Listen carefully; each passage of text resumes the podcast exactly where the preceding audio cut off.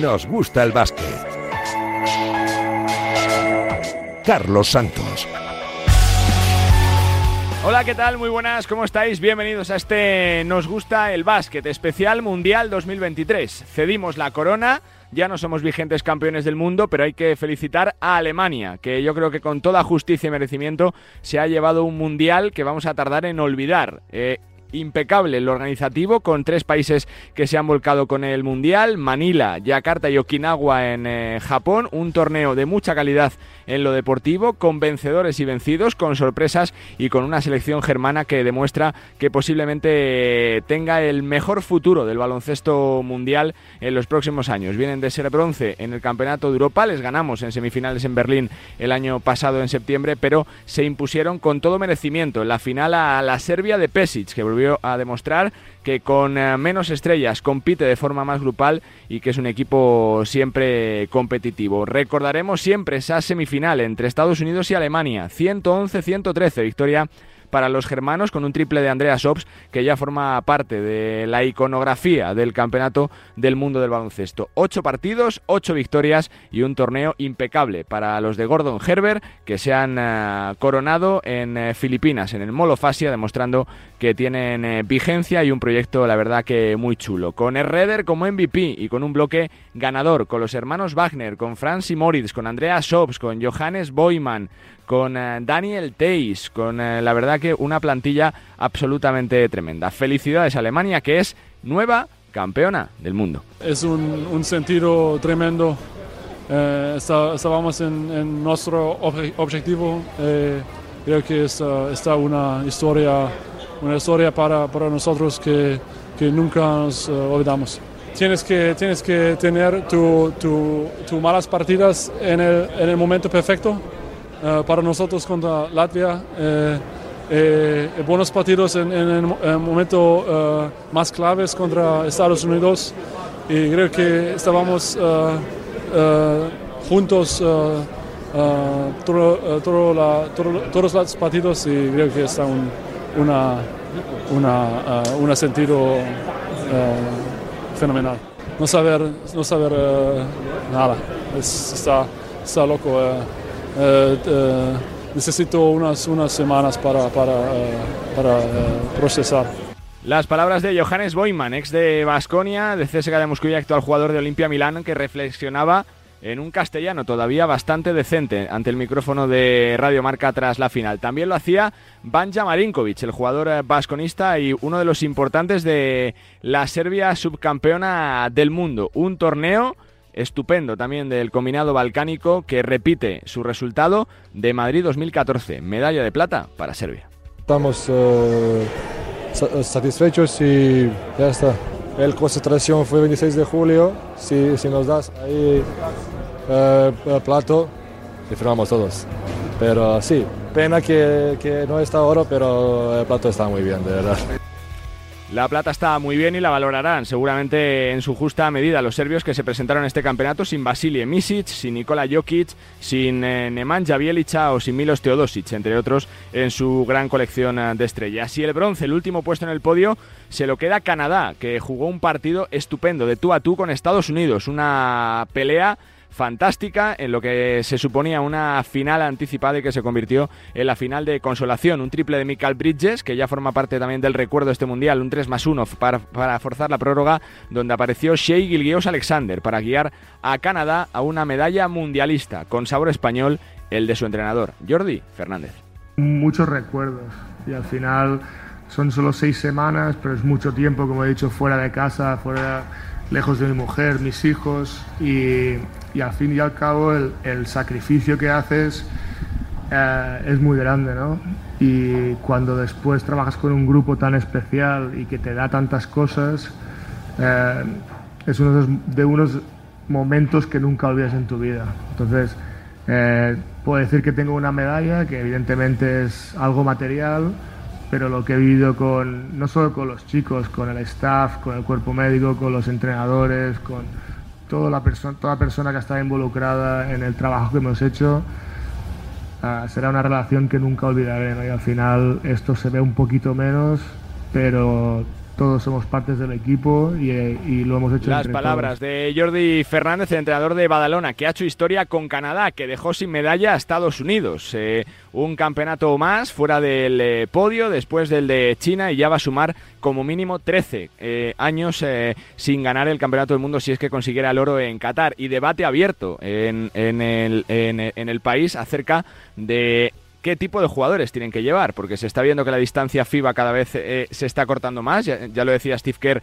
en todas sus comparecencias de prensa, y parece que las superestrellas, LeBron, Curry, Anthony Davis, Durant y compañía, sí parecen estar dispuestas a jugar los Juegos Olímpicos de París 2024, porque lo que queda claro es que con esto no les llega y si no vienen las superestrellas pueden sufrir contra cualquier equipo. Se van del Mundial sin eh, medalla y con tres derrotas en eh, ocho partidos, en una circunstancia absolutamente anómala para el combinado norteamericano. Si la excepción es Estados Unidos y Francia, que ni siquiera pasó de la primera fase, la gran sorpresa sin duda ha sido Letonia. Quinto puesto, fabuloso para un combinado letón que ha conquistado el, eh, corazón de los aficionados del baloncesto, con un juego rápido, vertical, bonito, fluido, con mucho triple y que ha revalorizado las carreras de jugadores como Artur Sagars o Arturs Kurux. Jugamos muy bien, disfrutamos de baloncesto es lo que siempre nos dice el entrenador y creo que hemos superado lo, lo, que han esperado de nosotros y estamos creando esta mentalidad de ganadores para los próximos torneos. Estamos muy orgullosos de lo que hemos hecho.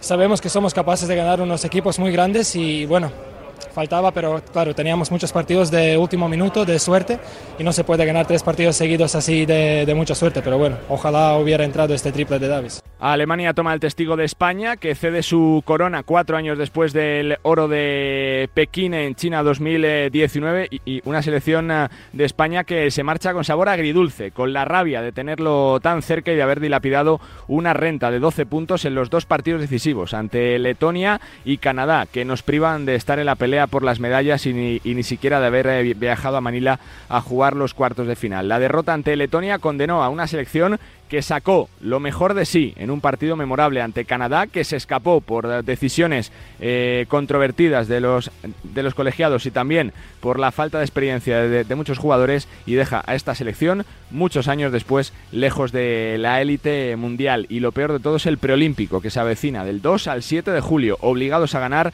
uno de los cuatro preolímpicos si queremos estar en París 2024. La decepción de España que cede Corona en un año muy difícil, sin Ricky Rubio, sin Lorenzo Brown y con una transición que se tiene que ir completando en los próximos años. Esto decían los internacionales Sergio Scariolo, Billy Hernán Gómez, Sergio Yul, Alex Abrines y Santi Aldama.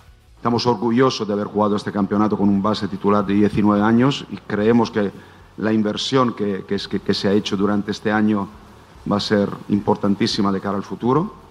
Obviamente, él mismo ahora estará frustrado porque se ha sentido en, una tarea muy, muy, muy grande, muy, muy complicada para él. Era el primer campeonato que, jugaba, era la primera vez incluso que sale titular en la selección y en su club juega como titular.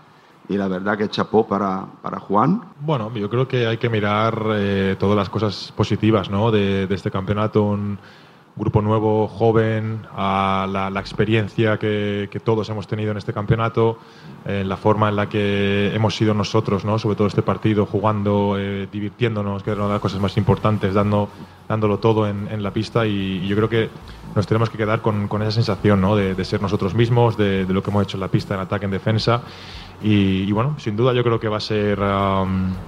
Eh, alimento y leña para el fuego ¿no? del futuro de, nuestra selección y, ojalá pues que aprendamos de, los errores y, bueno pues eh, con ganas ¿no? del, siguiente reto. Sí, sí, sí, yo creo que eso es muy importante, ¿no? Al final puedes ganar o perder, eh, pero creo que los valores y tu identidad no la tienes que perder nunca, ¿no? Y, bueno, hemos enseñado hoy otra vez lo que es la selección española, lo que es eh, este equipo y, bueno, ya ha tocado Cruz, como ya te he dicho, teníamos enfrente a un grandísimo equipo que al final estado más acertado que nosotros. Sí, obviamente, no nos gusta irnos sin, sin competir por las medallas, ¿no? y, más con este equipo que, año tras año pues eh, siempre ha competido por lo más alto y, ha ganado muchas cosas, ¿no? entonces bueno, es un poco de, impotencia, de rabia, de, bueno, de, querer estar siempre en lo más alto, de ambición ¿no? de, que tiene este equipo y, y bueno, este año pues... Eh, no ha tocado y, bueno, lo he dicho antes, eh, yo creo que hay que irse con la cabeza alta porque hemos peleado contra uno de los favoritos ¿no? y se nos ha escapado por muy poco. Bueno, sí, al final son, son partidos largos, son partidos de 40 minutos, no de 30, entonces yo creo que es algo a aprender. Al final creo que íbamos dos arriba como, como el partido de ayer. Eh, son cosas para aprender, pero como te digo, al final competimos. Tiempo para aplaudir y para recordar todo lo que ha hecho esta selección, que nos ha enganchado, que nos ha emocionado tanto en los últimos años y que ha conseguido cosas tan inexplicables y, por supuesto poco esperadas como el oro de China, el Campeonato del Mundo o el Campeonato de Europa de Berlín. Y toca mirar con optimismo al futuro, con una nueva generación de jugadores jóvenes que se tienen que ir eh, consolidando y apareciendo en la selección. Palabra del más grande, de Pau Gasol. Cuando tienes la clara una línea de, trabajo, pues obviamente van pueden haber cambios, sí, pero los jugadores que, que hay, el equipo que se ha construido, yo creo que la, identidad que, que tenemos en nuestra selección es algo que que espero que siga pues, creciendo, no, no solo continuando. ¿no? sí que no, no, me, no me preocupa ese tipo de, reacción que es normal ante cuando sucede una derrota. ¿no? Pues yo no sé lo que estaban diciendo en Francia eh, con el equipo francés. ¿Qué, están diciendo? ¿Que se, ha acabado, nos retiramos de los Juegos Olímpicos que son, eh, son los anfitriones? No, no, pues oye, pues vamos a aprender de esto, vamos a hacer un poco de autocrítica, autoanálisis y para el año que, año que viene pues vamos a ir a por todas porque al final tienes que estar a un gran nivel porque te puede ganar cualquier cualquier equipo, ¿no? Así acaba un mundial de baloncesto recordado para Alemania con esa medalla de oro, también para Canadá y para Jordi Fernández con esa medalla de bronce, para Letonia que ha vivido un sueño y de pasar página para selecciones eh, que han sido gigantes y que lo seguirán siendo como Francia, Estados Unidos o la selección que afronta ese cambio generacional con optimismo para el futuro. El futuro que se nos viene es eh, grande, es eh, absolutamente tremendo, porque esto ya no para y prácticamente hay que cambiar el chip, porque desde el próximo fin de semana tenemos la Supercopa Endesa en Murcia, sábado 16 y domingo 17 de septiembre, el Real Madrid-Barcelona, el Unicaja, UCAM Murcia en semifinales y la gran final el domingo, que será como antesala de una liga endesa que arrancará la próxima semana y desde ahí la Copa de Europa, la Eurocup, la Champions y absolutamente todo, porque el baloncesto no para después de coronar al campeón, vuelve la temporada 23-24.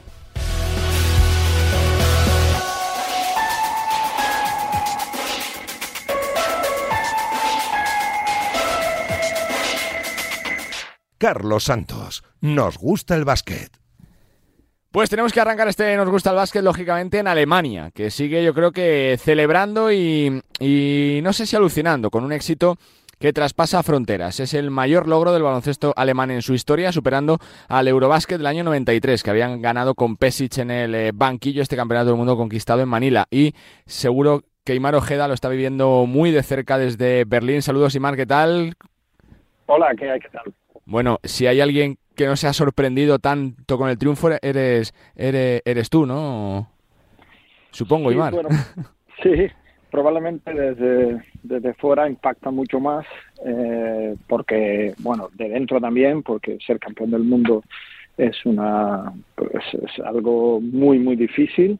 Eh, nosotros en España, pues quizás lo hemos, digamos, asimilado un poco más, porque, porque ya lo hemos hecho eh, unas cuantas veces, pero, pero es muy difícil, ¿no? Y es verdad que desde fuera pues llama mucho la atención.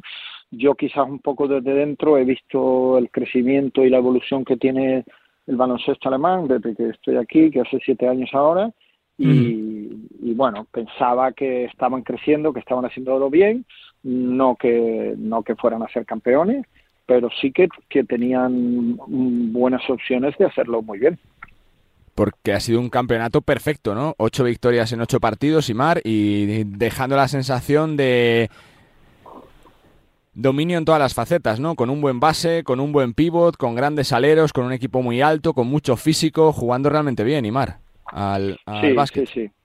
Ha sido, ha sido un, campeonato perfecto, ¿no? Eh, yo eh, creo que ellos lo que hicieron fue, eh, tuvieron una oportunidad muy buena mm, en el europeo aquí en Berlín el año, el año pasado, que también estaban, yo creo que capacitados de, para hacer grandes cosas hasta que se encontraron con, con España.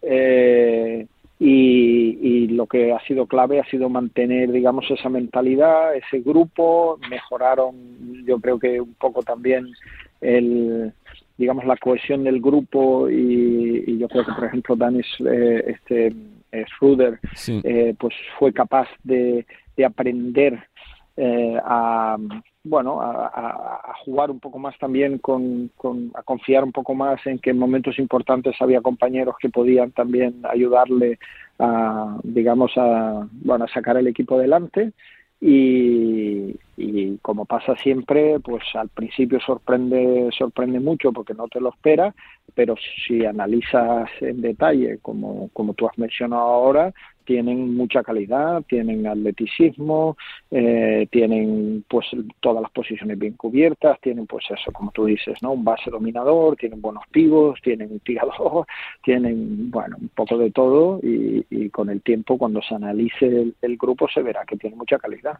Desde fuera, pero también eh, con el día a día se dice y que es la mejor generación que ha tenido el básquet germano en su historia, ¿o no? Superando incluso a la de Novisky y compañía, ¿o no? Yo creo que, que sí puede ser, porque creo que ahora hay eh, pues eh, un trabajo, digamos, que lleva años de, evolución en cuanto a, a, eso, a invertir en, en, la cantera y a invertir en los propios jugadores. Y bueno, siempre salen pues jugadores buenísimos, el caso de, de Novitsky, eh, por supuesto, pero, pero yo creo que ahora hay un mejor grupo, ¿no? También hay un jugador que yo creo que, que no sé si va a superar a Novisky, pero si no lo hace se va a quedar muy cerca, que es Franz Wagner. y, y, pero el grupo alrededor, pues yo creo que, que es mucho mejor, ¿no? Y, y, bueno, yo creo que eso, aquí hace muchos años que se implantaron ciertas medidas para, para que los clubes trabajaran bien la cantera y, y yo creo que un poco, digamos, la influencia de los entrenadores españoles creo que les ha ayudado a, enfocar el juego colectivo de una manera diferente, ¿no? Pues con Adito primero, con Pedro Calles, con Israel ahora, con Jesús Ramírez, yo creo que eso ha sido bastante positivo para el baloncesto alemán. ¿Cuánto hay del Franz Wagner que tuviste muy jovencito en Berlín con el de ahora, eh, se veía que iba a ser tanto, porque es que es un jugadorazo y Mar que sigue teniendo un crecimiento brutal, ¿no? Es un jugador ya de casi 20 puntos por partido en la NBA, pero que aún le falta para alcanzar su techo, ¿no? Sí, eh, sí se veía mm, que iba a ser muy bueno. Hay, hay, que, o sea, decir, nunca sabes cuánto de bueno va a ser un jugador, pero, pero en el caso de Franz eh, sí que teníamos la sensación aquí mm, de que podía de que podía realmente llegar a ser muy bueno y que puede llegar a ser muy bueno, ¿no? Y entonces esto lo va confirmando, ¿no? O sea, que, que ahora con, con 22 años o así, eh, pues ya domine, digamos, no solo en la NBA, sino que, que en el baloncesto FIBA, ¿no? Ayudar a una selección a, a ser campeona del mundo eh, teniendo una lesión de por medio y jugando solo cuatro partidos al final o cuatro o cinco y tal, pues yo creo que tiene, es lo que digo, da, un poco de, de, de, de, cosa decirlo, pero yo a mí me parece que va a ser la siguiente, el siguiente top eh, europeo a nivel mundial y, alemán, por supuesto, ¿no? Es lo que digo, Novisky tiene mucha, tiene mucho en sus espaldas, eh, pero, pero igual estamos ante el que lo va a superar a él. Lo comentabas antes, el, lo de la influencia de Aito, de Pedro Calles, eh, por supuesto de, Israel González y Mar. ¿Cuánto les ha cambiado su perspectiva del baloncesto los años que llevas allí en Berlín? ¿Cuánto han cambiado su afición por el básquet para convencerse de que ahora este equipo es realmente grande, que puede tener un ciclo con cierto éxito en los próximos años también, y Mar, de recorrido? Pues mira, eh, te, voy a contar una cosa que pasó el año pasado en el europeo, cuando empezaron a jugar, eh, en los primeros partidos, pues hubo un momento en el que era un partido difícil y no iba muy bien, y de repente pues coinciden en pista eh, pues Nils Giffey, Franz Wagner, Mao Dolo y Timan, ¿no? Entonces todos en aquel momento pues, pues jugando en Alba o recién eh, acabado o algo así. Bueno, vamos, con, con historia de, de, haber jugado en Alba, menos Nils que había salido y Franz antes y tal, ¿no? Eh, pues los comentaristas de televisión, además Pierre Kunter, que es un jugador que jugó, tuvo una carrera muy buena y tal, pues dijo en televisión ahí, eh, al, al, en directo cuando estaba jugando el partido y tal, dice el baloncesto alemán debe agradecer a, a mucho a Alba Berlín, eh, el trabajo que ha hecho los últimos años y tal, una cosa así, ¿no? Entonces, pues la gente habló mucho de, de esa historia. Lo que quiero decir es que el, el, el digamos, la, la, manera de implementar el baloncesto que, que, que, han tenido Aito, ha tenido Israel González, ha tenido Pedro Calles, Jesús Ramírez, ¿no? Eh, pues eh, creo que, que ha cre creó el, un efecto positivo en, en el baloncesto alemán para que eh, la liga cambiase de ser un poco tipo G-League, en la que Ajá. lo que primaba era el atleticismo de los jugadores americanos, a jugar a un juego que yo creo que se adapta mucho más a, la mentalidad alemana eh, que lo que era, digamos, el, baloncesto que se hacía antes, ¿no? Y eso ha motivado que muchos clubes y muchos entrenadores pues se atrevan a jugar de una manera mucho más colectiva, de, ampliar mucho las rotaciones de los jugadores, eh, de no tener miedo a poner a jugadores jóvenes eh, y, y, bueno, eso creo que, que ha hecho mucho bien para, para por el baloncesto alemán, ¿no? Para la gente que no sea tan ducha donde el baloncesto y Marc, ¿cuánto de responsabilidad hay en Gordon Herbert y cómo es como entrenador Gordon Herbert tras tantos años ya uh -huh. por el básquet germano, Imar? Bueno, pues mira, es, es un eh, entrenador que ha estado, pues estuvo bastantes años en, en Frankfurt, lleva ante, anteriormente pues también en, estuvo en varios equipos, pero la última etapa eh, larga de eh, fue en Frankfurt y con un equipo de poco presupuesto, digamos, eh, un equipo medio, pues fue capaz de, de, bueno de tener años bastante buenos no en función un poco también de cómo de cómo de la calidad que tenía con los jugadores pero pero hubo un año en el que tenía a a, a, a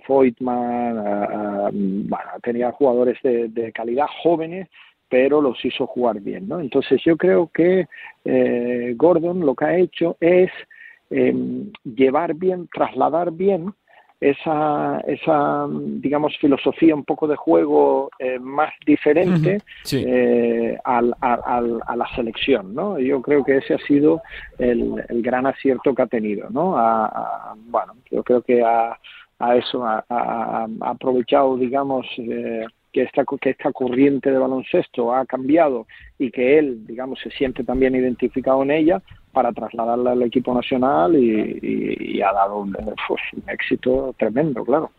La penúltima que te hago, Imar, por todo lo que comentas de, de la influencia española, de lo que apuestan ellos por los jugadores eh, nacionales formados en casa, ¿es la gran cantera el baloncesto germano que hay por Europa ahora mismo, superando incluso a la francesa o la española, como se ha visto en los últimos años, o no? Bueno, eh, desde luego eh, lo que sí lo que sí ha pasado es que ahora ya podemos considerarla una cantera del baloncesto alemán no o sea del baloncesto europeo perdón a la, a la, cantera alemana no hasta ahora pues era básicamente la española la francesa también eh, la griega por supuesto pero pero yo creo que ya eh, Alemania se, le, se, se puede sentar en la, en la misma mesa de, de, de grandes canteras europeas eh, con este último impulso en los últimos años, porque mmm, yo creo que, que, no solo a nivel de clubes están teniendo éxito, ¿no? Con, con hmm. bueno, pues eh, Bonn ganando, digamos, la Champions League, ¿no? O sea, compitiendo sí, sí. bien también en Eurocup, algunos equipos, en Euroliga, sino que además eh, pues ya el nivel de los jugadores, si no me equivoco, no sé si este año o el año anterior, recuerdo que con los entrenadores aquí vacilábamos, eh, nos decían que ya había, en un momento dado llegó a haber más jugadores alemanes en la NBA que españoles, ¿no? Entonces, o uno más o algo así. Entonces, eh, bueno, pues eso dice bastante ya del, del, nivel de los jugadores que están saliendo, pero también eh, estamos viendo que hay jugadores alemanes saliendo a, a otros equipos de de Euroliga eh, o equipos europeos de, de, todos los niveles, con lo cual yo creo que esto va a ser, va a seguir estando en auge y, y hay que, bueno, pues ya hay que considerarlos como, como una muy buena opción. La última que te hago, Imar, se ha hablado mucho, ¿no? Después de las tres derrotas de los Yankees en el Campeonato del Mundo, de una reflexión profunda que hay que hacer sobre su forma de concebir este tipo de, campeonatos. Van a ser 13 años sin Campeonato del Mundo si ganaran en Qatar. Para alguien que lo ha vivido en primera persona el concepto de franquicia NBA. Eh, ¿Crees que es una tendencia que se va a ir eh, creciendo en los próximos años de que, de que el básquet FIBA se ha acercado más al, al de allí, de que es una eh, es, es un tema de equipos, de jugadores, de que si no vas con las grandes estrellas cualquiera te puede ganar? ¿Cuál es tu reflexión, Imar? Sí, yo creo que, que, bueno, que es un hecho, ¿no? Y ya no es un tema tampoco ya en plan, o sea, todo es opinable, y, y pero, pero creo que ya hay bastantes, digamos, hechos o datos para demostrar que, el baloncesto europeo eh, está mucho más cerca del, baloncesto, digamos, americano o del máximo nivel americano que lo que estaba antes, ¿no? Eh, a nivel individual, porque, porque ya vemos que además la NBA es una liga internacional con grandes estrellas europeas, digamos, dominando, eh, y, y, a nivel, eh, digamos, grupal también, porque, porque ya vemos como eh, si, si ellos no vienen con el mejor equipo posible o, o no compiten, porque muchas veces las selecciones no van con el mejor equipo posible, no solo los americanos. España este año no ha podido ir con el mejor equipo posible, ¿no? Eh, todas las selecciones en general, ¿no? Entonces, eh, pero, pero ya es significativo porque eso antes, aunque ellos no fuesen con el mejor equipo posible, normalmente ganaban, ¿no? Eso ya no pasa ahora, ¿no?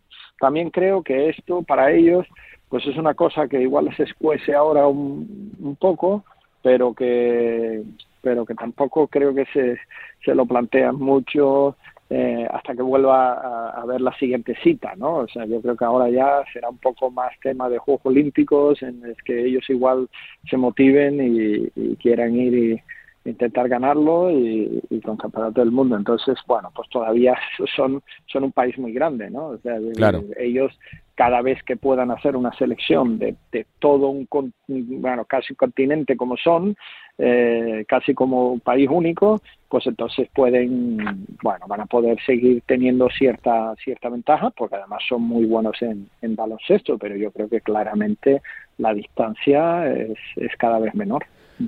Pues gracias, Imar, por darnos luz a este éxito del baloncesto germano. Merecidísimo, ocho victorias en ocho partidos, jugando realmente bien y dominando todos los conceptos para sustituir a nuestra selección en el, en el, en el palmarés. Y no es casualidad, es fruto del trabajo que vienen haciendo muchos años gente como Aito, Imar Ojeda, como Israel González o como Pedro Calles. Fuerte abrazo, Imar, muchísimas gracias. Muy bien, muchísimas gracias a ustedes.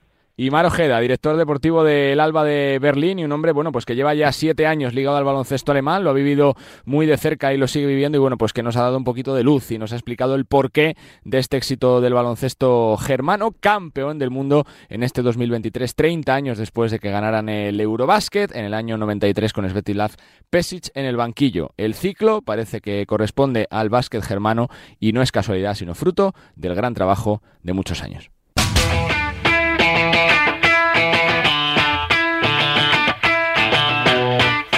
Bueno, pues tiempo para analizar lo mucho que nos ha dejado de sí el Campeonato del Mundo de Baloncesto y para ello tengo a tres eh, fenómenos eh, junto a mí. Ya les saludaba en la previa Millán Gómez, compañero de Radio Marca, Radio Galega. ¿Cómo estás? ¿Qué tal, Millán? Muy buenas. Hola, Carlos. Muy buenas. Ta también está nuestro compañero de Movistar Plus, eh, comentarista también en Radio Marca, Antonio Sánchez. ¿Qué tal? ¿Cómo están? Muy buenas. Excelente. Aquí estamos esperando. Y también completa este trío el director de Gigantes. David Sardinero, ¿qué tal? ¿Cómo Muy están? buenas, Muy buenas. ¿cómo estáis? ¿Todo ¿Cómo bien? estáis? Muy buenas. Todo bien, todo bien. Genial. Pues eh, la verdad que, que ha sido un mundial eh, bastante chulo, ¿no? Yo creo que, perfecto el organizativo, sin ningún tipo de, problema, con, eh, con la afluencia de público en todas las canchas y bueno, con, con el éxito germano, ¿no, Millán? Que es verdad que lo, que lo metíamos en las quinielas, no como principales favoritos, pero sí como candidatos si los grandes fallaban y bueno, pues se ha conjuntado todo, ¿no? Lo bien que han jugado, que el resto ha fallado y yo creo que título más que merecido para los teutones, ¿no, Millán? Sí, yo lo incluía entre ese trío de, favoritos. Es verdad que, que incluía ahí a, España porque siempre tengo confianza en, España y por los precedentes y porque creo que España es una fuente inagotable de, talento, aunque se vayan unos jugadores pues vienen otros y en el caso de Alemania pues que creo que creo que es un equipo. Al final antes del mundial era lo que comentaba, Eslovenia pues evidentemente tiene un jugador sideral y descomunal como es Luka Doncic, pero quizás no no un equipo, creo que es importante y cada vez se dan más cuenta en Estados Unidos de de que más que una selección tienen que jugar una, un equipo y, y, y, la metáfora que utilizaba yo cuando se habla de la selección de Francia se, se habla del equipo de France, ¿no? Bueno, pues creo que creo que en este caso pues eh, la selección mm. alemana es el equipo de Alemania y un, un, equipo que además ha jugado a un, a un ritmo muy alto, a, un, a una notación muy alta. Eh, creo que ha sido muy importante desde el punto de vista neutral pues anotaciones tan grandes como, como ese 113-111 en las semifinales contra Estados Unidos y Alemania, sí, sí. desde el punto de vista del espectáculo, ese 127-118 de, de, Canadá contra Estados Unidos, lógicamente influidos ambos partidos por, por la cultura baloncestística estadounidense, eh, una Alemania pues con un Dennis Redder que a mí siempre me ha parecido un jugador eh, maravilloso, lo demostró muchas veces en la NBA, lo demostró eh, el año pasado en el Eurobasket en, en, casa, se quedaron a un pasito de la final, se quedaron con esa medalla de bronce y ahora se han eh, vengado, entre comillas, y, y, de vaya forma, porque, porque con un oro mundial, con un Daniel Tais eh, fantástico, por ejemplo, las semifinales contra Estados Unidos, con, con Dennis Herrera tomando la, la, el liderazgo tanto en las semifinales cuando Estados Unidos se acerca, sobre todo liderado con, por Anthony Edwards, eh, con un Franz Wagner y Maurice Wagner también eh, muy importantes.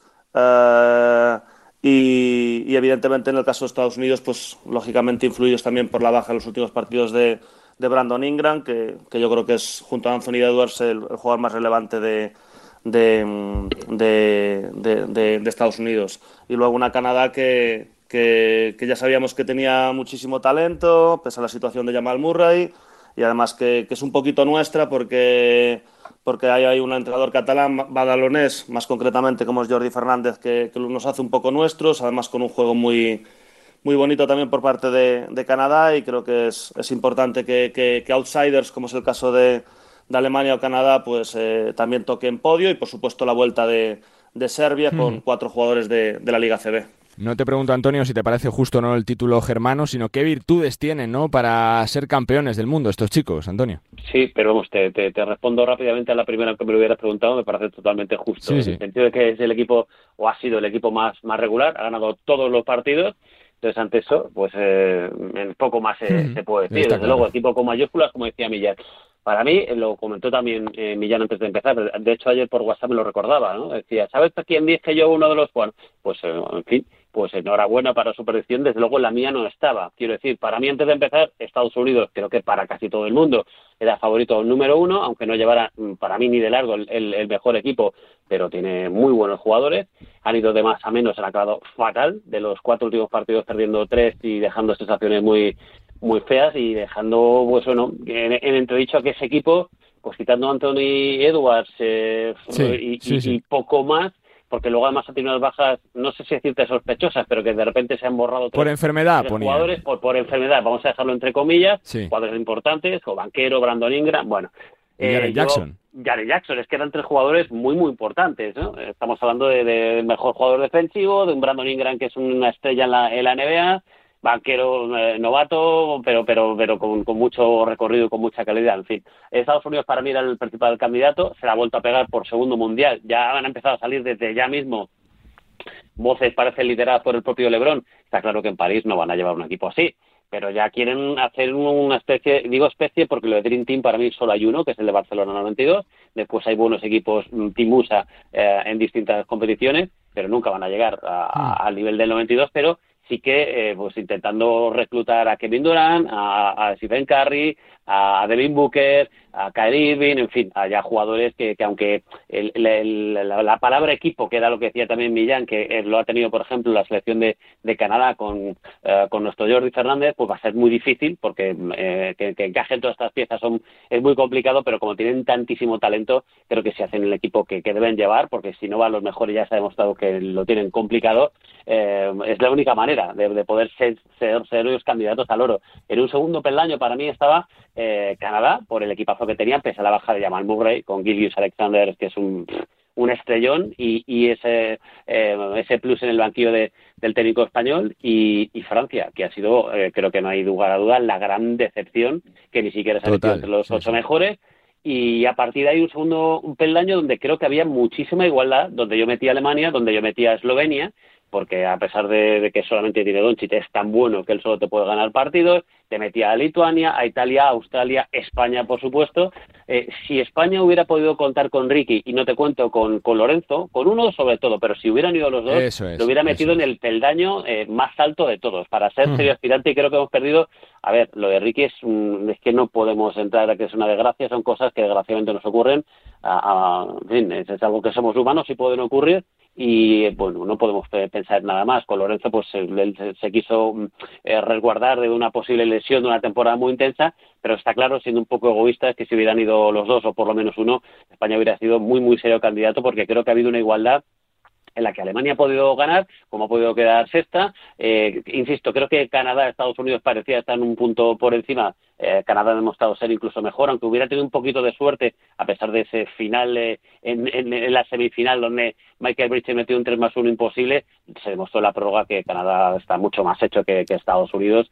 Entonces, eh, y a partir de ahí, con una, una igualdad tremenda, donde creo que, bueno, pues podía haber España haber estado perfectamente ahí, y luego en lo negativo, en lo positivo, Letonia, que este equipo sin Porzingis acabe en la quinta plaza y esté en un pelo de, meterse en las semifinales, me parece un, un meritazo tremendo. Y y creo que eran tres equipos los que se metían para, para los juegos, no sé si son dos, o tres.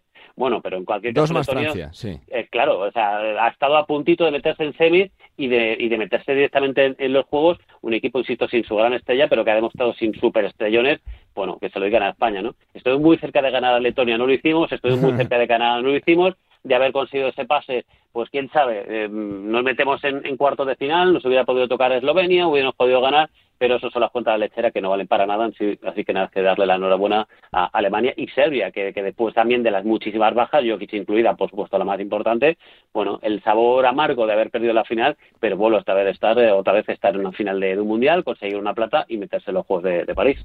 Me queda tu resumen, David. Bueno, poco más que añadir, ¿no? Ha sido bastante, bastante completos y al final yo creo que eh, se demuestra eh, lo que decía Antonio, que Estados Unidos mm, yo creo que ya se ha dado cuenta de que con lo que tiene eh, no le da, no le da porque es muy difícil hacer un equipo nuevo en mm. poco menos de un mes de concentración y no solo hacer un equipo nuevo, sino hacer que ese equipo nuevo juegue con unas normas muy diferentes o, diferentes, que cambian bastante la forma de jugar a lo que están acostumbrados durante todo el año. De hecho, se vio cómo estaban mucho más cómodos en el partido por el bronce, que fue el partido menos FIBA de todo el Mundial FIBA, ¿no? Porque al final había 10 jugadores NBA casi en todo momento en pista y, se convirtió pues en un partido más estilo NBA. Y ahí pues estuvo un poco más cómodo Estados Unidos, pero bueno, al final eh, yo creo que la conclusión por su parte es esa, que por mucho talento que tengan, y, y yo creo que este equipo estaba mejor construido que el de 2019, que sí que me parece un desastre total, eh, no les ha dado. No les ha dado, han estado ahí, pero no les da para arrasar y para asfixiarte y pasarte por encima físicamente como pasaba antes, porque es que los equipos que ganan, y que compiten, también tienen ya un nivel físico mucho más alto, hmm. también tienen casi todos jugadores NBA eh, que tienen el mismo nivel de talento que los NBA de Estados Unidos.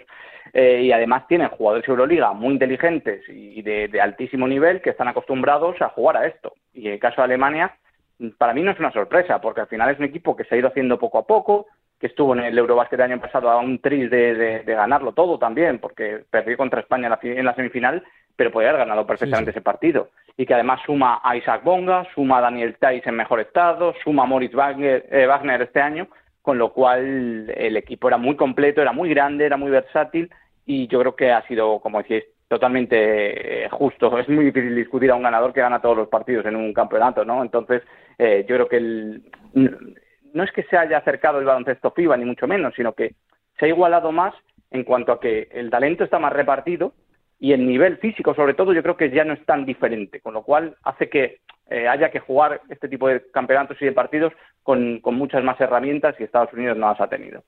Ya, eh, ya hemos repasado un poquito lo que ha sido este campeonato del mundo, vencedores y vencidos, la decepción eh, de Estados Unidos. Preguntaros por la selección. Voy primero contigo, David, que has empezado antes el, último. Eh, no sé si coincides ¿no? con la valoración que hizo Scariolo tras el campeonato, de que había sido uno de los mejores campeonatos por la materia prima que, que tenía, que estaba contento para el futuro con lo que ha habido y sobre todo por lo que ha tenido que jugar, ¿no? Con Juan Núñez siendo tan joven como base titular, David claro, yo creo que hay, hay, dos análisis. Uno a corto plazo, que yo creo que lo compartimos todos y que lo sentimos todos, que fue ese punto de rabia, de decir, es que se ha escapado un partido que le podíamos haber ganado perfectamente, igual que el de Letonia, porque estuvo ahí, hubo opciones, eh, se jugó mal el último cuarto y cuando se te va un partido que, que controla, así en el que durante muchos minutos eres superior, pues da mucha rabia perder. Y, entiendo que ese punto, ya digo, que, que, que, es un poco lo que sentimos todos, ¿no? Es decir, pero ¿cómo se ha escapado este partido en este último cuarto? ¿Qué ha pasado, no? Y luego hay un análisis un poco más profundo que es, bueno, ¿qué teníamos? ¿O, con qué, o por qué se pierden estos partidos? ¿O qué ha faltado? Y ahí sí que hay problemas estructurales que los veíamos. Yo recuerdo aquí una previa con vosotros también antes de, empezar. Y decíamos, claro, España tiene por un lado más talento que el año pasado, porque tiene a Aldama, eh, tenía, tiene jugadores con un año más de experiencia. Eh, Estaba Brines, que volvía. claro, pero es verdad que tiene un problema estructural importante en el juego exterior. Y es que al final eso por más que haya trampeado Escariolo, que haya intentado buscar trucos o obviamente tirar de Juan Núñez, que es el recurso que tenía, pues eh, no, no ha podido. Y lo hemos visto estos años en Euroliga, Liga Andesa, como al final el baloncesto FIBA en esos últimos minutos y el año pasado. Si es que acordados eran en, los partidos contra Lituania, contra Alemania, cómo acaban resolviéndose muchos ataques con el balón en las manos de Lorenzo Brown y él o bien anotando, o bien sacando falta, o bien alimentando a, Billy, pero mm, en, gracias a su, a su generación en, en, ese uno contra uno. Y este año eso no había. No había y al final pues ha provocado que los últimos cuartos hayan sido muy, muy, muy, muy espesos, muy, muy, muy de atasco y que no haya funcionado. Con lo cual, bueno, pues ahora a ver ese preolímpico, yo creo que puede ser incluso más asequible lo que decía Escariolo, en, el buen sentido, de eh, viendo los equipos que hay y que también van a tener problemas de convocatorias por NBA, por lesiones, etcétera, etcétera. Yo creo que sí. Y que al final España tiene una plantilla, o suele tener una plantilla tan larga, eh, vemos la gente que se ha quedado fuera también, la gente que puede estar el año que viene, que esos escenarios no le vienen tan mal, porque al final, aunque falte alguno de los nuestros, siempre vamos a tener una clase media bastante potente. Entonces, mm. bueno, si tenemos suerte con el sorteo y vamos a ver dónde es, eh, yo creo que es asequible pensar en que, oye, podemos estar en los juegos y luego ya veremos. Millán, eh, tenemos que ser eh, muy tremendistas con este resultado de España que, nos hace ver esta nueva realidad, ¿no? O lo que era la realidad que han tapado estos dos éxitos que no esperábamos, como el oro de China y como el Campeonato Europa del 22, que, nos hace falta tiempo de transición eh, entre, entre estos chicos más la generación de los Mara, Hugo González, Izan y compañía, ¿o no? No ha, no ha fracasado, no ha decepcionado. Creo que, como decía Antonio, al final la, la, línea entre ganar y perder es muy fina. Lo ponía él el ejemplo claro de Alemania, que siendo invicta, pues perfectamente podía haber quedado quinta o sexta, y es así, por la igualdad de, la competición. Eh, yo soy incapaz de poner una pega a la selección española en eh, tanto a la, absoluta como a las categorías de formación, porque han dado tantos éxitos y siguen dando tantos éxitos que me parece, me parece hasta. Mm, hasta una blasfemia, ¿no? Como dije yo el año pasado. Eh, y eso que soy laico. Pero, pero al final eh, es cierto que es una, una, generación en transición. Como dice Antonio, pues seguramente con Rick y con Lorenzo Brown, pues el resultado hubiese sido muy diferente. Pues seguro, seguro. Y eso que Juan Núñez ha estado a muy buen nivel. Además, eh, siendo muy importante la dirección, por ejemplo, en el partido definitivo contra Canadá, un partido que, que España no supo gestionar el, las, las, dos ventajas importantes, pero, pero por ejemplo, a lo mejor eh, esperábamos más a nivel defensivo de Santi Aldama, aunque a, nivel ofensivo pues fue muy importante el día, de, el día precisamente de Canadá, cuando tenía que dar un paso al frente. Nos faltó el, tiro exterior que tuvo Juancho en, en, el Eurobasket. Eh, y en cambio sí lo dio a Sabrines con unos porcentajes sensacionales como hace año y medio cuando vuelve tras la lesión en el Barça. Creo que es un momento de transición, pero de una transición competitiva. Eh, no es, un, no es para mí ni un fracaso ni una decepción. Creo que perfectamente España podría haber ganado ese partido contra Canadá y ahora mismo estaríamos hablando de, una España con medalla, quizás, y, sin más. Eh, al final, pues eh, al igual que en el Eurobasket del año pasado, pues se sigue demostrando el, liderazgo, en, por ejemplo, de Billy Hernán Gómez, que dio un paso al frente tanto el año pasado como este. Eh, echamos en falta, pues yo, por ejemplo, eché en falta más participación de, qué sé yo, de Joel Parra. Sergi Yul tiene excesivos problemas eh, eh, de lesiones, aunque sigue siendo un microondas muy importante. Ah, y, otras facetas, pero pero y en cuanto al preolímpico, pues estoy en la línea de, David. Soy optimista y sabiendo que, la, hoja de ruta, por así decirlo, está muy clara, que es el campeón de tu grupo, pero al margen de eso, pues eh, yo creo que España tiene bastantes opciones de estar en, los Juegos Olímpicos. Y si no ocurre, pues por lo que decía Antonio, al final la, línea que separa el éxito y el fracaso, el éxito y, y el fracaso no peyorativo, porque claro, muchas veces se utiliza, o prácticamente siempre se utiliza el fracaso de una forma peyorativa, cuando uno va a la Real Academia Española, pues no dice eso, ni mucho menos. Entonces, es no conseguir un objetivo, pues, pues no pasaría absolutamente absolutamente nada. Eh, eh, hay, hay, equipo, hay jugadores que, han, que, han, ido ganando peso y, el caso más, más claro es el de, el de, el de Juan Núñez y un líder como Billy Hernán Gómez que se ha reconfirmado, aunque seguramente es cierto que, que podría haber ayudado un poquito más en el, en el rebote, por ejemplo, sí que lo eché en falta en, alguna, en algún momento y en cuanto a los bases, pues es que, claro, si va sin Ricky, si va sin Lorenzo Brown, y, y también hay que decir pues que, Alberto Díaz, estando bien o cumpliendo, eh, estuvo lejos del nivel defensivo de, hace un año. Me queda tu reflexión, Antonio, sobre España. Bueno, eh, también habéis resumido, han resumido bastante bien David y Millán todo, todo lo que, bueno, realmente yo creo que pensamos casi todos que, que, que seguimos un poco el, el, baloncesto, que seguimos este, este mundial.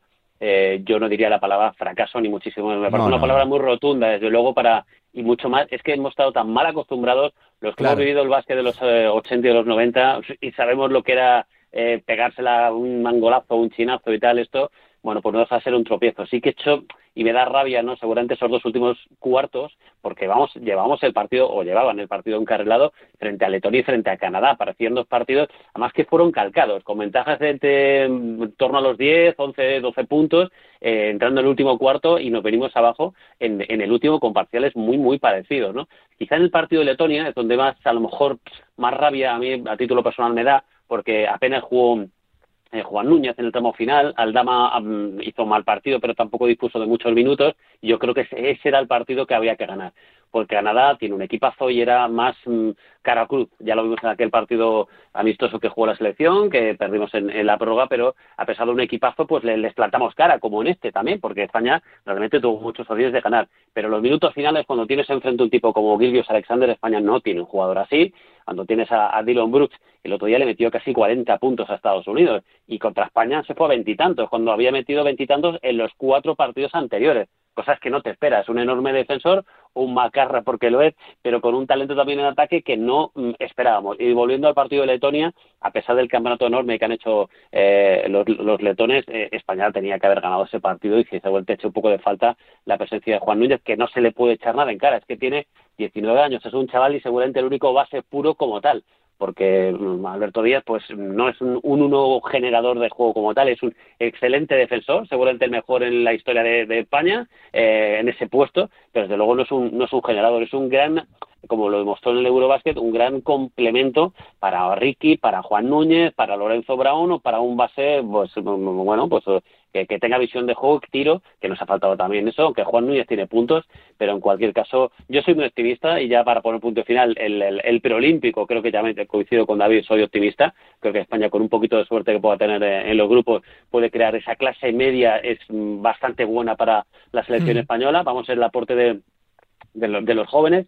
A ver, yo soy muy optimista en el sentido de que, joder, hace nada, bueno, antes de empezar el Mundial, eh, España era campeona del mundo de Europa bueno, no la pegamos. Seguimos siendo Europa. claro, eh, no la pegamos entre comillas en los Juegos de Tokio. Bueno, eh, perdimos contra Estados Unidos, que fue oro. Eh, aquí hemos perdido contra Letonia, que ha sido la gran sorpresa, y contra Canadá, que ha ganado Estados Unidos, y compitiendo y muy bien y el siguiente torneo, pues a lo mejor ya, si no están, pero van a estar Adaimara, eh, Izan Almansa, Hugo González, Rabán Miller, Langarita, más lo que hay ya, muy jóvenes, como Juan Núñez, como Aldama, como Garuba, más lo que queda, que son los Hernán Gómez, eh, Brizuela, Abrines, eh, Parra, bueno, creo que hay que ser muy optimistas, que no va a ser la generación de los Gasol, es que eso ocurre una vez cada 40 años, pero en cualquier caso creo que si llegan todos y, y, y, confirman el punto de, de, ilusión que tienen en cuanto a la afición, de, juego que, que, que prometen, quizá no estén tan lejos también los rivales van a ser diferentes y creo que la selección española creo que puede estar ahí peleando desde luego otra vez por, por estar muy muy arriba. Así que, bueno, pues es un tropiezo, no puedes ganar siempre y mucho menos nos, nos haya mal acostumbrado Oscariolo y, y la selección seguramente resultados más, mm, no te digo inflados, pero que ni mucho menos esperaba. Me, me dicen el Mundial o en el Eurobásquet de España cuando perdimos con Bélgica aquel partido un domingo por la tarde que yo lo estuve viendo dije, esta selección es que no pasa casi ni de primera ronda, con mucho en segunda, y acabamos ganando el resto de partidos y siendo campeones. Bueno, pues era difícil de creer, así que hay que querer, por supuesto, siempre esta, esta selección ser optimista para los propios compromisos, porque creo que el relevo que tenemos es muy bueno. O sea, no es como quizá otros países, Francia a lo mejor, bueno, no sé, con Bayama, o si al final acaba en BID siendo nacionalizado francés, pero hay otros países que tienen una travesía del desierto muy importante. Argentina es el mejor ejemplo. Es que ni se ha clasificado para este mundial, ni se ha clasificado para los Juegos, y se la va pegando después de una, una, una remesa eh, histórica. Ahora mismo es Campazo, Gavidec y muy poco más. Entonces mm. España tiene muchísimo y es algo que nos vamos a agarrar. Yo muy optimista para el futuro. Pues valorar y aplaudir lo que ha hecho esta selección y seguir haciendo seguro hasta aquí el bloque del Mundial y me queda para cerrar preguntaros rápidamente por la Supercopa Millán, ¿qué esperas de este primer título de la temporada? Que son más partidos de pretemporada, pero siempre con cositas para ver, ¿no? Como ese clásico del Morbo con el enfrentamiento de Billy contra el Real Madrid, por ejemplo. Bueno, primero que desde el, punto de vista del espectador neutral creo que es importante que la final no sea Madrid-Barça, como la Copa de Málaga, eh, como la Copa de Badalona, quiero decir. Bueno, la Copa de Málaga tampoco fue tampoco hubo Madrid-Barça, pero porque fue eliminado el Barça en, cuartos de final. Eh, yo espero bastante del anfitrión de Murcia, porque creo que es un equipo más físico que la temporada pasada. Tiene, además de jugadores con puntos como Tan Mafaden, pues tiene a Dylan Ennis y a Howard Sanros, que son jugadores capaces de generar por sí mismos. Eh, al Barça lo vi ayer contra contra Girona y, me gustó, especialmente, por ejemplo, la Provítola que, o Oscar da Silva, que en el caso de la Provítola, pues seguramente Argentina lo ha hecho en falta este verano para la clasificación para, para los Juegos. Eh, se ha reforzado el Barça con, con jugadores nacionales que, eh, que, le van a aportar pues todavía más empatía con la grada y, y seguramente mejor comunión y competir mejor. Vamos a ver cómo, cómo funciona desde, desde el banquillo de Ruye Grimau. En el caso del Real Madrid, pues eh, eh, la adaptación de Facu Campazo yo no tengo ningún tipo de duda. Además va a estar eh, extra motivado por jugar en Murcia, donde jugó dos años cedido. Y en el caso de Unicaja, pues mantiene una continuidad importante de jugadores, con lo cual no necesitan adaptación ninguna. También les veo perfectamente capacitados como para, para luchar por el título. Y es cierto que la Supercopa pues, es un torneo menor, pero también hay que decir que, que, interpreto que en el Barça pues, estarán dolidos porque al final el Real Madrid lleva cinco títulos consecutivos y, eso, aunque sea un torneo inicial y un torneo entre comillas de pretemporada, pues son muchos títulos consecutivos del, del Real Madrid. ¿Copa? ¿Tu sensación, Antonio, de la Supercopa? Pues, eh, en fin, bastante al hilo de, lo que comenta Villán, porque, a ver, he visto poquitos partidos de pretemporada y te puedo también, bueno, no tampoco estoy descubriendo nada, ¿no? Es un melón por abrir, porque como tú siempre, dices, ¿no? Siempre, es, es, es, que estamos en plena pretemporada. tiene un torneo oficial, pero en realidad es como si fuera eh, pretemporada, porque sobre todo Barça y Madrid, con los internacionales, pues no han podido tener casi ni entrenamientos. Partidos oficiales no han podido tener a los jugadores que han estado en el, en el Mundial. ¿Más fácil lo va a tener el Barça? Sí, porque, bueno, pues son jugadores que han estado, hablo de Joel Parra, de Brizuela, de, de, de, Billy, eh, que han, Abrines, bueno, que han estado en el, en el Mundial juntos, que se conocen de sobra, que hablan el mismo idioma y seguramente lo tengan más fácil que, que, a lo mejor el Real Madrid, no lo sé, eh, porque tampoco ha podido. Eh, el Real Madrid, por ejemplo, tampoco ha tenido muchas mm, eh, altas y bajas. Pasa, lo decía Millán, con Unicaja, prácticamente mantiene el mismo bloque que, el año pasado.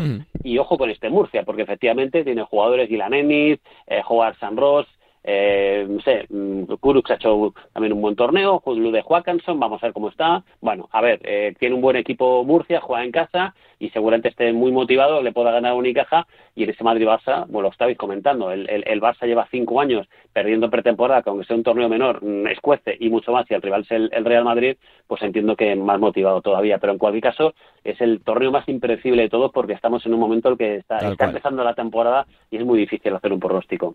La mejor información de la previa cada temporada en, eh, la guía de la Liga Andesa que editan los compañeros de Gigantes, eh, David, que ya se puede adquirir y bueno, pues que, va a servir también como, como punto de partida, ¿no? De esa Supercopa, ver un poquito las fichas de los jugadores que siempre, que siempre tienes que ver, ¿no? Antes de que empiece la temporada.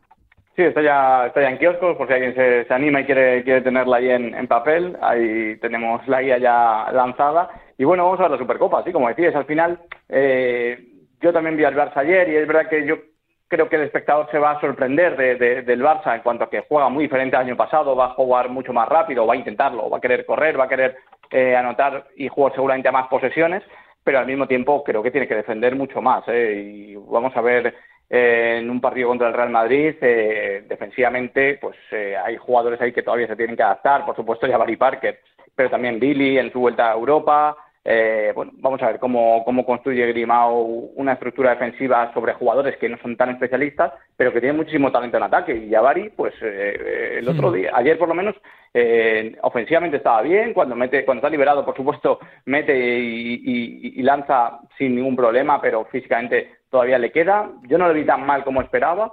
Así que vamos a ver, como digo, en un test más serio contra el Real Madrid, cómo, cómo responde tanto Jabari Parker como el resto de, fichajes. Y lo bueno para ellos, en, ese sentido, que al haber acabado el Eurobásquet, eh, bueno, el Mundial, perdón, tan pronto para España, pues han podido regresar los jugadores españoles y en el caso del Barça, imagínate, con Brizuela, Parra y, Billy han, han, podido, y Abrines, por supuesto, han podido incorporarse un poquito antes de lo que, de lo que hubiera gustado a los aficionados de, de la selección, que bueno, pues hubiéramos querido una semanita más de mm. partidos de, España en, en, Filipinas. Pues gran aperitivo, sin duda la temporada, el sábado semifinales, Real Madrid-Barcelona, UCAM Murcia, Unicaja de Málaga y el domingo la gran final, el primer campeón de la temporada antes de que el eh, próximo fin de semana se ponga de largo la liga. Señores, que es un placer, eh, me queda simplemente daros las gracias y desear que sea una gran temporada, Millán.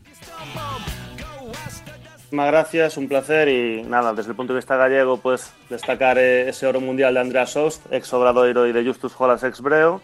Y nada, eh, darte la enhorabuena, Carlos, en público por tu cobertura del mundial. También, por supuesto, a, Sardi, tanto en Gigantes como en Gol Mundial. Y, aunque no sea baloncesto, pues ha sido maravilloso ver estas dos semanas a, Antonio conducir el programa de, US Open en, en Movistar. Gracias, Millán, abrazo. Un abrazo. Gracias, Antonio, abrazo. Muy buenas y dar las gracias también a Millán, porque se ve que no solamente baloncesto, también ve tenis. Hay que hacer aquí un Absolutamente poquito todo. todo. aprovecho también para dar las gracias a Charlie, porque sí que le he podido escuchar, además he podido colaborar con, con vosotros y sobre todo pedirle en el día de hoy que descanse, que busque la forma de descansar, porque sé perfectamente la paliza que lleva en los últimos días y el jet lag sé que es algo No queda nada, Antonio, no queda nada por delante, no queda nada, pero bueno. Pues intenta descansar como puedas. Abrazo, Antonio, gracias. Chao. Fuerte abrazo, David, gracias. Un abrazo, descansar que podáis, que esto empiece ya. Gracias, chao, chao. Que nadie se lo pierda, ¿eh? la guía de la Liga Endesa que editan los compañeros de Gigantes ya está en los kioscos para adquirirla y para degustarla, ¿eh? como, como antesala de una temporada que arranca este fin de semana. Nos despedimos con el oro mundial de Alemania, con la plata de Serbia, con el bronce de Canadá y se nos viene la Supercopa y después la Liga, después la Euroliga, la Eurocup, la Champions. Esto ya no tiene fin hasta el próximo mes de julio con el eh, preolímpico. Y, todavía tenemos que hablar mucho de la Supercopa aquí en este Nos gusta el básquet. Venga. Una vida ganaste la ruleta, con tu movimiento bueno, pues hay que hablar también de la Supercopa Andesa. Este sábado se alza el telón de la temporada 23-24 en el Palacio de los Deportes de Murcia. A las seis y media, el clásico Real Madrid-Barcelona. No se va a repetir la final de las últimas ediciones y a las nueve y media, UCAM Murcia, Unicaja de Málaga. Una una Supercopa que va a ser, eh, la verdad, que especial para la gente de UCAM Murcia y yo creo que también para un jugador que hizo un año pasado absolutamente brutal, que está creciendo cada temporada más y que afronta este año un reto como uno de los fichajes importantes del UCAM Murcia, como es el Lude Joacanson. Saludos, Lude, ¿qué tal? ¿Cómo están? Muy buenas. Buenas, muy bien, muy bien. ¿Notáis ese gusanillo, ese cosquilleo de que empieza ya la temporada, que la Supercopa se juega en casa o no, Lude? Sí, la, la, la verdad que sí. Eh, notamos bueno, que la gente tiene muchas ganas, también el, el equipo, que al final, bueno, las pretemporadas se hacen bastante largas y tenemos muchas ganas de, de jugar ya partidos importantes. Lo que tiene es buena pinta el equipo, ¿no, Lude? Se ha invertido bastante bien, se han fichado jugadores realmente buenos. la temporada parece que pinta ilusionante, ¿no, Lude? Sí, eh, yo creo que tenemos, tenemos muy buen equipo, eh, pero bueno, como yo creo que, como hemos dicho antes, también hay, somos muchos, muchos nuevos y es muy importante encontrar esa química y conocernos y es lo que es lo que estamos, estamos trabajando y espero que se pueda ver lo antes posible. Vienes de hacer posiblemente tu temporada más regular como profesional, siendo eh, eh, jugador eh, más destacado de Bilbao Basket durante prácticamente toda la temporada. Lude, ¿sentías que necesitabas otro pequeño pasito en tu carrera que te lo daba Murcia o no? Sí, sí, yo creo que, bueno, exacto lo, lo que has dicho es lo que he sentido y bueno, muy contento de estar aquí. es, es, un, es un buen equipo que tenemos aquí, es lo que, es lo que quería. Te pregunto un poquito por la Supercopa. ¿Qué esperamos de Unicaja? Es un rival que no se ha reforzado prácticamente nada, solo el cambio de Cameron Taylor por eh, Brizuela, pero es un equipo que ya ha ganado la Copa del Rey, que sabe competir, ¿no? Este tipo de torneos, de competiciones, Lude. Sí, eh, yo creo que es un, equipo muy, muy peligroso, ¿no? Lo ves Barça y Madrid, pero yo creo que en ese momento, en septiembre, yo creo que Unicaja seguramente es el rival más difícil porque es prácticamente el mismo equipo, saben a qué juegan y, y bueno, son, son muy buenos. Ya lo enseñaron el año pasado y creo que en esta pretemporada no han perdido ni un partido, así que esperamos un rival difícil viendo un poquito el sorteo Lude, se aparece una oportunidad de título, ¿no? Porque es verdad que, que hay, hay clásico en semifinales, que uno de los dos no va a jugar la final. Es también un, un gran reto para los dos, ¿no? De conseguir ese título, Lude. Del que gane este partido vuestro contra, contra Unicaja. Sí, a ver, ganar un título sería, sería increíble. Sabemos que tenemos la oportunidad de, de jugar en casa delante de nuestra gente aquí en, en Murcia y vamos a ir con todo. Y ojalá podamos competir y ganar el primer partido, pero bueno, solo, solo estamos pensando en la semifinal. Solo estamos empezando, pensando en semifinales. Lude, te pregunto un poquito más allá. Eh, ¿Para qué está este UCAM Murcia? ¿Para, para pelear eh, por jugar el playoff eh, cuando acabe la temporada? ¿Por clasificarse para Copa del Rey? ¿Para qué estáis, Lude, creéis? Sí, a ver, ojalá, ojalá estamos luchando para esto, pero creo que también es un poco, un poco pronto ¿no? para, para hablar eso. Acabamos de empezar, tenemos muchos nuevos, eh, algunos jugadores llegaron hace dos días, y, pero bueno, yo creo que ganar muchos partidos, hacemos, hacernos fuertes en casa y ojalá estamos ahí peleando por, como tú has dicho, el Copa de Rey, Playoff, Top 10, eh, por ahí. Pero bueno, es, es un poco pronto para hablar sobre posiciones, creo. Llegaste muy joven eh, para España, Lude, llevas ya muchos años aquí. Eh, ¿Tienes la sensación en los últimos años de que todo este calendario de la Euroliga desgasta mucho a los grandes y que hace que en un partido sean ciertamente más fáciles de ganar que en otros años? ¿Que se despisten algo, algo, algo, algo más, como pasó en la Copa del Rey desde el año pasado, pueda pasar quizá la Supercopa este año o no, Lude? ¿Tienes esa sensación? Eh, bueno, puede ser, no, no, no solo de Euroliga, yo creo que todo el calendario de FIBA, de selecciones, eh, muchos jugadores, es un año, bueno, sin parar, pero yo creo que también los, los equipos de Euroliga, bueno, ya lo saben, eh, y tienen bastante más jugadores que los otros equipos, así que no, no sé, no sé. ¿Cuánto te ha servido en lo personal tu temporada del año pasado para la confianza, para, para el crecimiento de, del trabajo diario, Lude, para ti? Eh, bueno, muchísimo, muchísimo. Yo creo que, bueno, llevo 12 años en España, siempre he trabajado muy duro para momentos y temporadas como el, como el año pasado. Eh, bueno, por lástima no pude, pude acabarlo bien por la, por la lesión que tenía eh, pero bueno, me ha servido mucho, he visto en qué nivel puedo estar y espero, espero estar en, ese nivel este año también. Eh, la última que te hago de la Supercopa, ¿tienes favorito que no sea que no sea Ocamo, no? O no. Para ti el favorito para es. UCAM Murcia para la, para la Supercopa, Lude. Sí, yo es, es UCAM Murcia, no, duda. Bien, bien, bien, bien, bien. La última que te hago, Lude, ¿cómo calificas el, título alemán del Campeonato del Mundo? ¿Te ha sorprendido por, eh, por cómo lo han hecho sin perder ningún partido, jugando tan bien colectivamente, eh, eh, siendo capaces de, de casi dominar todos los registros? Eh, Sí. No sé qué valoración haces, si te ha sorprendido no este título de ellos, Lude.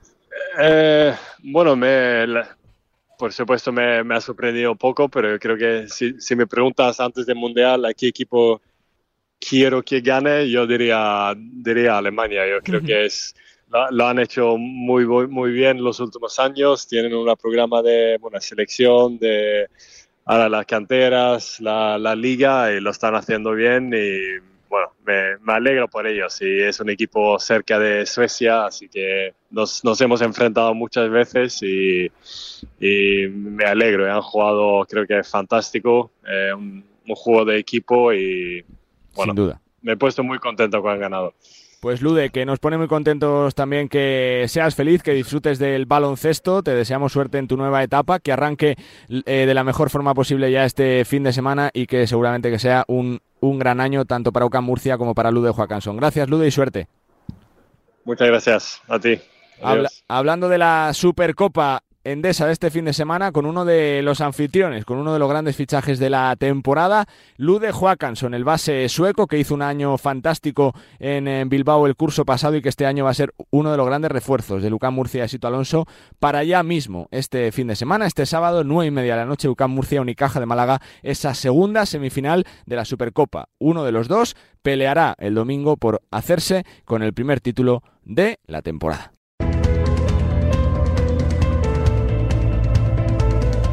Pues hasta aquí llegó este Nos gusta el básquet, especial resumen del Campeonato del Mundo 2023 y también, por supuesto, con tiempo para hablar de la Supercopa, que es el primer título oficial del curso. Este sábado y domingo en el Palacio de los Deportes de Murcia, Real Madrid, Barcelona, Ocam Murcia y Unicaja pelean por el primer título oficial de una temporada que arranca ya, la 23-24, que va a tener como punto de partida la Supercopa y después vendrá el arranque de la Liga y ya a partir de ahí esto no va a parar hasta el próximo mes de julio con el preolímpico y ojalá que con la clasificación eh, para los Juegos de la Selección. Ha sido un placer acompañaros una semana más. Nosotros ya cogemos ritmo habitual en Nos gusta el básquet. La semana que viene estamos aquí analizando lo que ha dado de sí la Supercopa y por supuesto hablando también del arranque de una temporada apasionante de Liga Endesa que seguro que nos va a dejar muchísimas cosas. Gracias a todos por haber estado ahí un programa más. Sean felices, disfruten del básquet, disfruten de la radio y nos escuchamos la semana que viene y cuando quieran en podcast. Adiós.